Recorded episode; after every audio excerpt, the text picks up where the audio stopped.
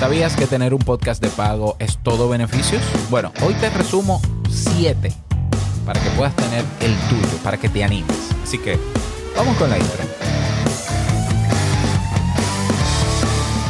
¿Estás interesado en crear un podcast o acabas de crearlo? Entonces estás en el lugar indicado porque en este programa tendrás claves, técnicas, herramientas, aplicaciones y respuestas para que lleves tu podcast al siguiente nivel. Y contigo tu anfitrión, podcaster y soloprenur que ha hecho del podcast su mejor medio para vivir, el del apellido japonés pero dominicano hasta la tambora, Robert Sasuki. Abre bien tus oídos porque esto es podcast. Hola, ¿qué tal estás? Bienvenido, bienvenida a este episodio, episodio 222 de Eso es Podcast. Yo soy Robert Sasuki, su servilleta. Y bueno, vamos a entrar en materia, ¿eh? sin muchos rodeos. Eh, antes de decirte que he abierto una página ahí de próximamente, ve a sasuke.network. Así, suena medio feo, ¿no? Pero eh, Sasuke Network, así en inglés. Eh, para que te unas a nuestro canal de Telegram de Sasuke Network. Eh, para que estés al tanto del lanzamiento que vamos a hacer de nuestra productora de podcast. Ya tenemos 50 personas suscritas, así que te estamos esperando. Sasuke.network. Esa es la página. ¿eh? No es sasukenetwork.com, no. Sasuke.network. Así que nos vemos dentro. Vamos a hablar en el día de hoy sobre beneficios de crear un podcast o de tener un podcast de pago, que puede ser el podcast tuyo de pago. Sí, cerrar el podcast, así decir, ya nadie va a escuchar el podcast si no paga. Bueno, no sé si tan drástico, pero yo lo he hecho así y lo voy a seguir haciendo así. De hecho, estos podcasts, la mayoría de los episodios van a estar de pago. Lo siento, pero es así. No, no lo siento, lo disfruto. ¿Por qué? Porque he decidido este camino del podcast de pago. Bueno, porque es la única manera de hacer sostenible este proyecto. Sencillo. Yo eh, decidí no renunciar a hacer podcast. Y estuve, he estado a punto varias veces en mi trayecto, desde el año 2003, que produce, eh, que comencé Te invito un café, hasta la fecha. He abandonado podcast. Hay podcasts que no he vuelto a hacer. Y los podcasts principales míos, en este caso Te invito a un café, esto es podcast y modo solopreneur, he estado a punto de dejarlos. Entonces, eh, en algún momento, en mi reflexión, creo que fue en noviembre del año pasado, 2021, yo dije, no, pues no me voy a dar el lujo, no le voy a dar el lujo a algunas personas, que no son la mayoría, de cerrar mi podcast. Yo no voy a estar en las métricas de, de PodFade ni de podcast abandonados con mis podcasts, porque yo sé que mis podcasts tienen no solamente calidad, sino que aportan valor a la gente, porque la gente lo ha dicho, porque la gente me lo dice.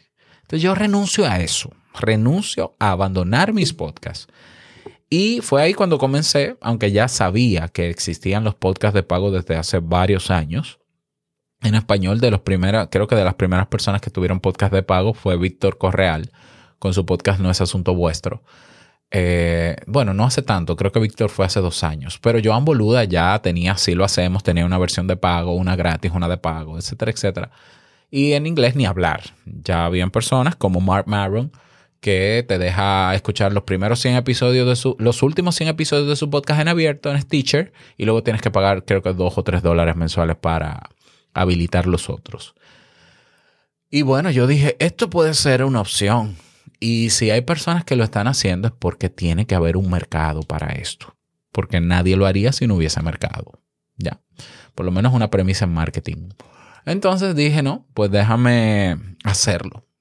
Y, yo, que soy un poco radical, en, un poquito radical, solo un poquito, dije, no, es que yo no voy a dar ni un chin. No, no, es que yo no voy a dar nada gratis a partir de ahora. Eh, se va todo de pago, listo. Y, y, lo siento, lo lamento por el que no pueda pagar, pero lamentablemente, pues el que no pueda pagar, que escuche un podcast gratis, que ah, son la mayoría si es que están activos. Pero bueno, ya es otro tema. Entonces, eh, comencé con Te invito a un café. Comencé con Te invito a un café. Eh, creo que fue ya para este año. Hice una recaudación, que creo que la conté en algún momento. No llegó al 30%. La recaudación era un acuerdo de que si yo reunía el 100% de la recaudación, que apenas eran mil dolaritos, pues entonces te invito a un café iba a ser, iba a seguir siendo abierto sin costos para la persona, pero yo sabía que yo podía recaudar un dinerito cada cierto tiempo. Bueno, pues llegué al 30%, lo que me confirmó que la gente no quería donarle a Te un café. Estoy hablando de un podcast que tiene 5.000 descargas por episodio. Y es un podcast diario. Sí, eh, eh, te, estoy hablando de 50.000, 60.000 descargas. Llegamos a tener 200.000 descargas por mes en algunos años maravillosos, dorados. Ahora mismo te invito a un café, sigue teniendo 4.000, 4.500 descargas en su feed abierto, que de eso te voy a hablar. Pero en el feed abierto no están los episodios de pago. No hay episodios completos, pero de eso te voy a hablar a continuación. Entonces, eh, se cerró, te invito a un café y listo. Y, y, hubo gente, poca gente, sí, que lo criticó, que no lo veía, escépticos, y yo sabía que se podía. Y hoy tenemos 40 personas inscritas pagando 3 dólares mensuales por Te invito a un café. Si hay 40 horas, yo estimo que de aquí a diciembre habrán 100 y así sucesivamente. Que no representa ni siquiera el 1% de la gente que me escucha en abierto, absolutamente. Pero es que todos los negocios en el mundo le venden a un grupito pequeño de personas que siguen su empresa, producto o servicio. Si lo analizas. Pero ese es otro tema. Entonces, yo creo que en esto, con estos meses que tengo, con esta experiencia, me he dado cuenta de que hay mucho más beneficios de tener un podcast de pago que de tener un podcast abierto o de gratis, como dicen, ¿no? O sin costo. Muchos más. Yo he traído siete y te los voy a compartir. Así que vamos a entrar en materia. El beneficio número uno de tener un podcast 100% de pago es bueno, no tienes restricciones en el uso de música. Así es, te invito a un café. Cuando comenzó, eh, cuando se retomó en el año 2015, tenía una canción del día. En ese tiempo ni Spotify pensaba habilitar cosas para podcast, ni subíamos episodios a YouTube, por tanto yo ponía una canción diaria para gozármelo. Se parecía bastante, te invito a un café, un programa de radio. Bueno, ya en el 2018 comenzó el tema de el uso de la música, que si YouTube, que si lo baneaban, que si que no sé qué. Y yo dije, bueno, pues vamos a quitar la canción, no, no, nos querramos meter en un lío eh, en abierto, ¿no? Eh, en un lío de derecho de autor. Bueno, pues yo he retomado en Te invito a un café, he retomado la canción del día y nos las estamos vacilando. Entonces yo puedo hacer uso de música dando, naturalmente dando el crédito ¿eh? porque yo doy el crédito, porque yo no voy a hacer que una canción de Alicia Keys es mía, es de Alicia Keys. Ahora, no tengo eh, un algoritmo que me va a vetar ese episodio por eso. ¿Por qué? Porque mi podcast, como está en privado, está en una plataforma privada. Bueno, y así pudiera hacer uso también de otros recursos uh, de audio eh, para usarlo en mi podcast. Eso yo creo que es un beneficio. Pero bueno, número dos. Beneficio número dos. Vas a tener una comunidad más comprometida. Hay gente que entiende que tiene una comunidad fuerte, sólida, grande en su podcast en abierto. La verdadera comunidad para mí es la que está dispuesta a retribuirte de vuelta o a devolverte valor. Y es un poco decepcionante, la verdad. O sea, yo tengo más de 600 personas en Telegram. Yo tuve un grupo de Facebook con más de 3.500. En, el feed en abierto de Te Invito a un Café hay 45 mil personas suscritas. ¿Cómo yo lo sé? Mira, hay 4 mil y algo en Apple Podcast porque te lo dice eh, el estudio de Apple Podcast, la página de, podcasters. En Spotify no hay tanto, hay como ciento y pico porque lo, he sacado y, lo, lo, he vuelto a poner. En Castbox creo que son, no me acuerdo, 11 mil en Castbox. Eso lo puedes confirmar tú mismo porque Castbox te lo pone debajo de mi podcast. En eh, Google Podcast son 7000. En Evox son 22000. Calcula. Yo creo que son más de 45 que hay. Ok, suscritos. Es decir, que lo que yo publique en el feed en abierto de Te invito a un café, tarde o temprano eh, está ahí. o se descarga automáticamente. Lo escuchan o no lo escuchan, no lo sé, porque es difícil saberlo pero al final para mí la comunidad es ese pequeño grupo de personas que está dispuesta a verdaderamente apoyarte. No con un me gusta, no con un ay, qué bonito, ay, cuánto me sirvió. No, no, no. Sigue haciéndolo. ¿Qué necesitas de nosotros? De nosotros para que sigas haciendo tu podcast. Bueno, yo necesito alguna retribución como mínimo o invertir en equipos. Por ejemplo, yo conozco otras, otras comunidades como la de Jorge Marín Nieto. Un saludo para Jorge, que él no, tiene un, podcast de pago cerrado, pero eh, cada cierto tiempo él abre campañas de recaudación para mejorar sus equipos. Eso es una manera, está muy bien. Me encanta. Y yo mismo le, le he apoyado a Jorge. Está muy bien. Eso se llama comunidad comprometida. Y bueno, es una comunidad pequeña, pero es mejor que sea pequeña y que te apoyen a que sea inmensa, que lo único que va a hacer es llenar tu ego, pero no te va a ayudar a sostener tu podcast. Seamos honestos, hay gente que se nubla por métricas banales. Ay, tengo miles de reproducciones en, en, YouTube, en, en Facebook, en TikTok. Eso no es tener comunidad. Y esos números tú sabes bien por ejemplo, en plataformas como TikTok, que está reciente, que está en auge, que está enamorando a mucha gente, tú vas a creer que de verdad 10.000 personas vieron un episodio de tu podcast. De verdad, que lo vieron completo. Eso, eso, eso es mentira. Eso es mentira. Es un montaje. Pero bueno, no me voy a meter en ese tema. Comunidad es el que no solo te sigue, no solamente interactúa, sino que te apoya. ¿Por qué? Porque tú lo estás apoyando primero a él con los temas que estás trabajando Tú eres el primero que le aportas a tu comunidad, pero que ellos te devuelvan. Eso se logra con un podcast de pago. ¿Ya? O sea, yo tengo ahora planes a futuro y proyectos con mi comunidad. Y tengo gente hermosa ahí. Tengo mentes brillantes en mi comunidad, donde nuestra relación es horizontal. ¿Por qué? Porque me han devuelto. O sea, me, se, corre, se corresponden a lo que yo estoy dando. Y yo pienso que así debe ser. Así debe ser. Beneficio número 3.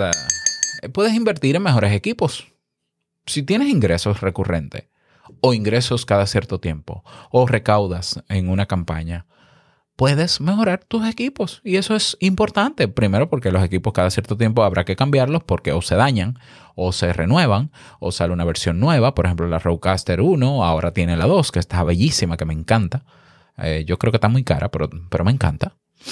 Eh, bueno, tú puedes invertir en esos equipos sostenidos por una comunidad. Y así no tienes que gastar de tu bolsillo. Es un éxito. Y todos felices, ¿no? Porque la gente que aporta para que tú mejores tus equipos se siente feliz luego de escuchar más calidad en, audio, que a veces es imperceptible, eh, paréntesis, eh, pero la gente se pone contenta. Yo me puse contento cuando Jorge Marín compró su Roadcaster. Hizo su campaña y yo le aporté a su campaña. O sea, porque, porque sí. Ya. Beneficio número cuatro. Mm, eh, a ver, con un podcast de pago tú respondes directamente a lo que necesita tu comunidad. No tienes que ya imaginarte cosas.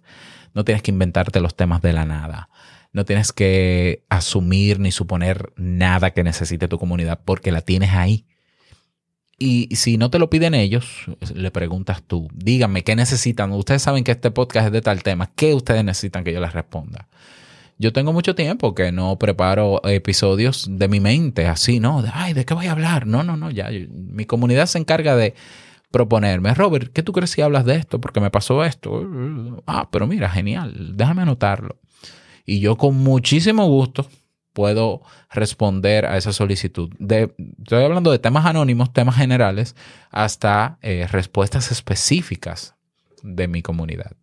Y lo hago sumamente contento porque estoy respondiendo a una persona que está devolviéndome valor a mí también. De verdad que te lo digo, es la mejor sensación del mundo el tener un podcast de pago, porque tú sientes que estás haciendo algo y que es justo lo que estás haciendo. O sea, te sientes atribuido. Eh, atribuido no, retribuido. Vamos con el beneficio número, no me acuerdo, 5. Eh, vas a tener decenas de podcasters o reproductoras de podcast eh, para promocionar y posicionar tu podcast de pago. sí, así es.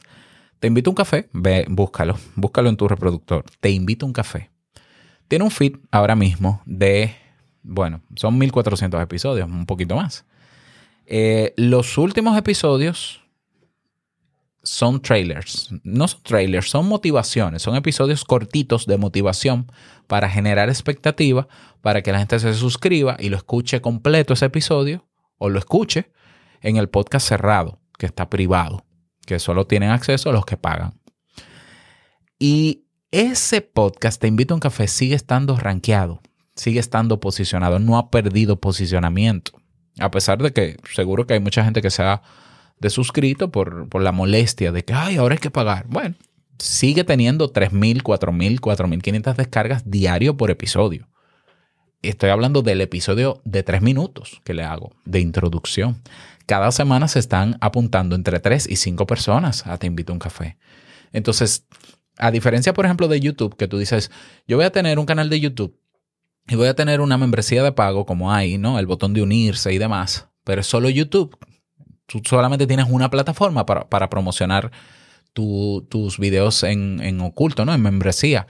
En el podcast que tú haces, en el podcast, bueno, lo que yo he hecho con Te Invito a un Café es que yo he dejado el feed abierto, lo he dejado ahí, y entonces lo que estoy publicando como episodios nuevos son tres minutos hablando y motivando a la gente, motivándole el tema del día y luego diciéndole al final, si te interesa este tema, de eso hablo hoy en el episodio, ve, apúntate, te invito a y nos vemos dentro para y recibe otros beneficios. Y lo envío a la página de Te invito a un café. Es decir, que eh, los podcasters que están en abierto están ayudando a yo no solamente enamorar y motivar a los que no se han animado a entrar, a que entren, sino que también está llegando a gente nueva todos los días. O sea, 100 usuarios nuevos en promedio diario, solo en Evox, por ejemplo. Nuevos. Es decir, que yo puedo utilizar esos podcasters que están en abierto y pagar una promoción de mi podcast Te invito a un café para que la gente vaya al feed abierto y en el feed abierto yo me encargo de motivar los temas y motivarle a que se inscriban. Y está funcionando.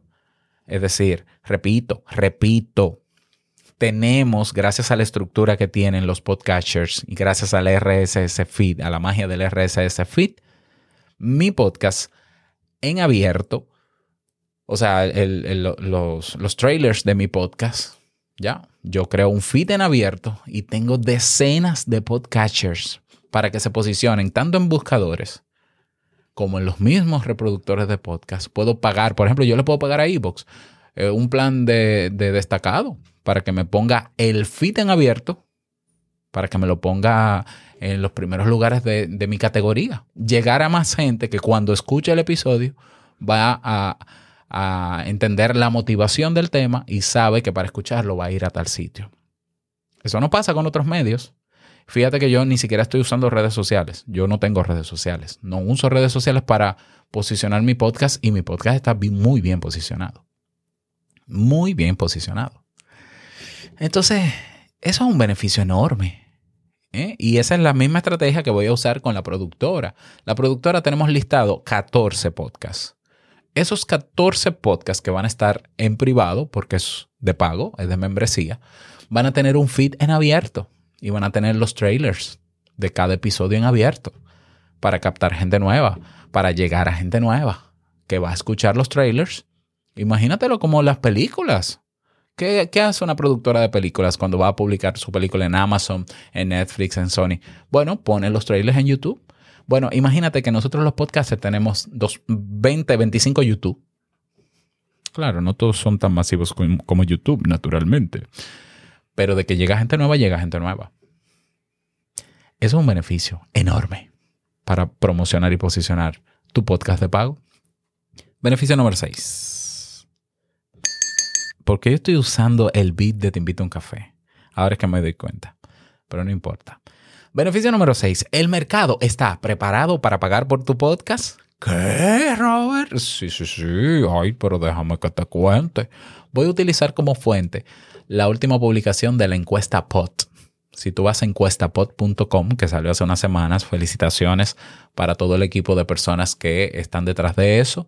Y yo sigo apoyando eh, desde donde puedo para que se siga realizando esta encuesta. Pues mira, yo te voy a decir, en esta encuesta que se hizo a gente hispanohablante, ah, hay una pregunta que dice, ¿pagarías un servicio de suscripción como Netflix para escuchar podcasts exclusivos? Mira, el 53.26% dijo que no. Y eso yo lo puedo entender. ¿Por qué? Porque hay gente que entiende, eh, incluso es la mayoría, el 53% entiende que los podcasts tienen que ser gratis. Bueno, pero mira, con un 46% yo viviría.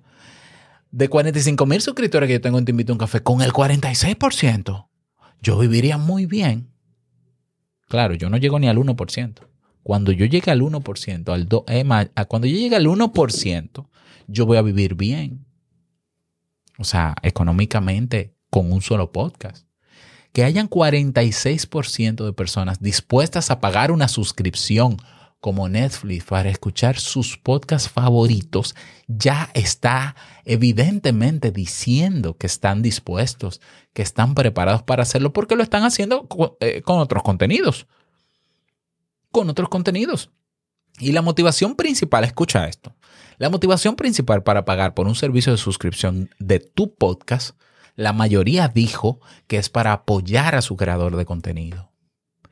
Y después viene otra, otro gran porcentaje que dijo que era para tener acceso a, episodios originales y exclusivos. ¿Mm?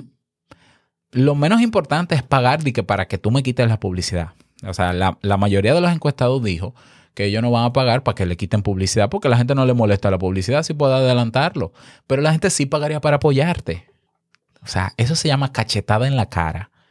No, que yo no, yo no, no lo pondría de pago porque la gente no quiere pagar, la gente sabe que eso es gratis. No, no, viejo, vieja, escucha. Un 46.7, 47% de las personas que escuchan tu podcast estarían dispuestos a sus, no, no a pagarte un día, no a donarte, no, a pagar una suscripción mensual para apoyarte. Incluso aquí está el, el porcentaje de cuánto pagarían en dólares mensuales la mayoría dice que puede pagar, que es un 27%, 5 dólares mensuales. Ya tienes el precio, no tienes que hacer la, investigación de mercado. Pero luego hay un 26% muy cercano al primero que dice que pagaría 3 dólares. ¿Ya? Un 10% pagaría un dólar. Es decir, hay un pequeñito grupo que diría, no, no, yo no pago más de un dólar. Pero la mayoría pagaría entre 3 y 5 dólares. Entonces, ¿eso qué quiere decir? Que hay gente dispuesta a pagar por su podcast favorito, pero eso es evidente. ¿Por qué es evidente? Porque la gente está suscrita a solo tres o cinco podcasts. Y hay gente que no negocia su podcast favorito y no deja de escucharlo y ya está enganchado y ya está enamorado porque forma parte de su vida. Entonces, ¿está listo el mercado para pagar por su podcast favorito? Aunque sea solo uno. Bueno, que sea el tuyo. Si alguien va a pagar, si la gente de mi audiencia va a pagar por, por escuchar a uno de sus pocos favoritos, que, que pague el mío. que pague el mío. Que yo estoy comprometido con darle calidad. Y ustedes lo saben. Pero bueno, estoy emocionado porque de verdad esa métrica cuando salió yo dije, ah, y se confirmó lo que ya yo sabía. Yo no sabía que era tanta gente, yo creía que era el 10% que estaba dispuesta a pagar o el 5%. El 47%, oh my God, la mitad. Increíble. Beneficio número 7.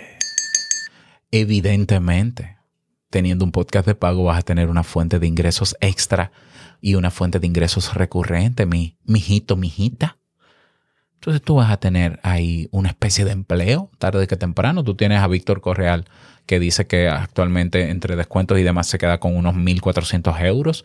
Hay gente en Latinoamérica que viviría con 1.400 euros, por lo menos medianamente. Y eso es un podcast, un solo podcast. Entonces imagínate que tú tienes una productora de podcast, o que tú tienes dos o tres podcasts, o que tú, tienes, o que tú ganas más que Víctor. He conocido historias de, eh, creo que hay un podcaster que se llama Pepe, en España también, de deportes, que se gana como 3 mil euros.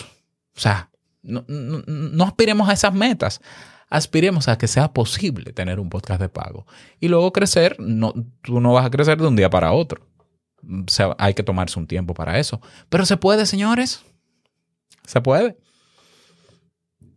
Entonces, ¿hay alguna desventaja de esto? que alguien me lo diga. Yo solo veo beneficios en esto. Ah, bueno, que voy a recibir la crítica de algunos colegas que son eh, pro gratis. bueno, ¿qué vamos a hacer? Que, sepan que yo tengo un trailer gratis ahí, ¿no? Pero eso es normal. En, los, mercados eh, es normal que haya divergencia y que haya, perdón, divergencia no es la palabra, diversidad de criterios.